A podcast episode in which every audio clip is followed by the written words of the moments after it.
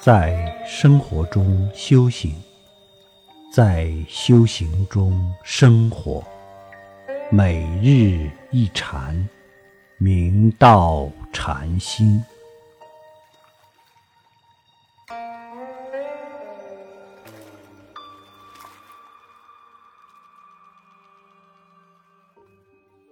金刚经》云：“因无所住而生其心。”我们如果因对于世间的一切万事万物而无所著着，不管是声音、景象、寒湿、觉受等等，通通都不能住，都不执着，如此而生出的心，就是我们的妙明真心。因无所住而生其心，既不着有，亦不落无，如是才是般若本旨。无所住，就是不要对任何事物有分别、有执着、有贪恋，这样身心不为内外境所动，我们的真心就会现前。若有住，就是妄心，就不能回归本真。所以，有住则苦。若住在情上，为情所困；住在财上，为财所困；住在名上，为名所困。杭州南见通问禅师，自幼体弱多病，却经常纵酒自娱，至十六岁，始自警醒云。奈何使身心无错足之地哉？于是发奋读书，博通内外。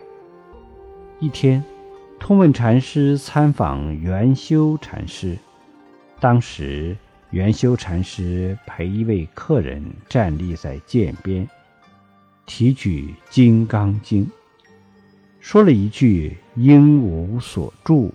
而生其心。元修禅师突然转身，向他逼扎道：“如何是其心？”通问禅师被这一问，顿时茫然自失。通问禅师二十四岁时，为婚事所逼，迎亲之夜，他偷偷地逃至武林。投南见礼安寺，从法语石佛禅师落发，受具足戒后，通问禅师一度奋志用功，以求克妻取正。有一天，通问禅师看百丈并却咽喉唇吻之公案，恍然有醒，遂作偈云。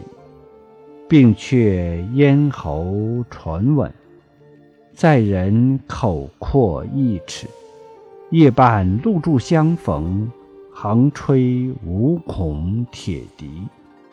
接着，通问禅师便将此偈呈给元修禅师。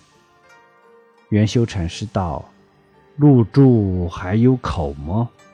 通问禅师道：“赤然说。”元修禅师道：“道得一半。”通问禅师反问道：“和尚又如何？”元修禅师道：“此问复何来？”通问禅师被这一点拨，心中恰如一团热铁火相似，所有一致，焕然冰消瓦解。第二天。通问禅师将此感受告诉了元修禅师。元修禅师道：“不得稍却眉毛。”通问禅师一听，便大喝一声。元修禅师道：“稍却了也。”通问禅师于是转身准备退出，说道：“看这老汉一场。”败缺。从此以后，通问禅师脚跟稳健，不再受人瞒。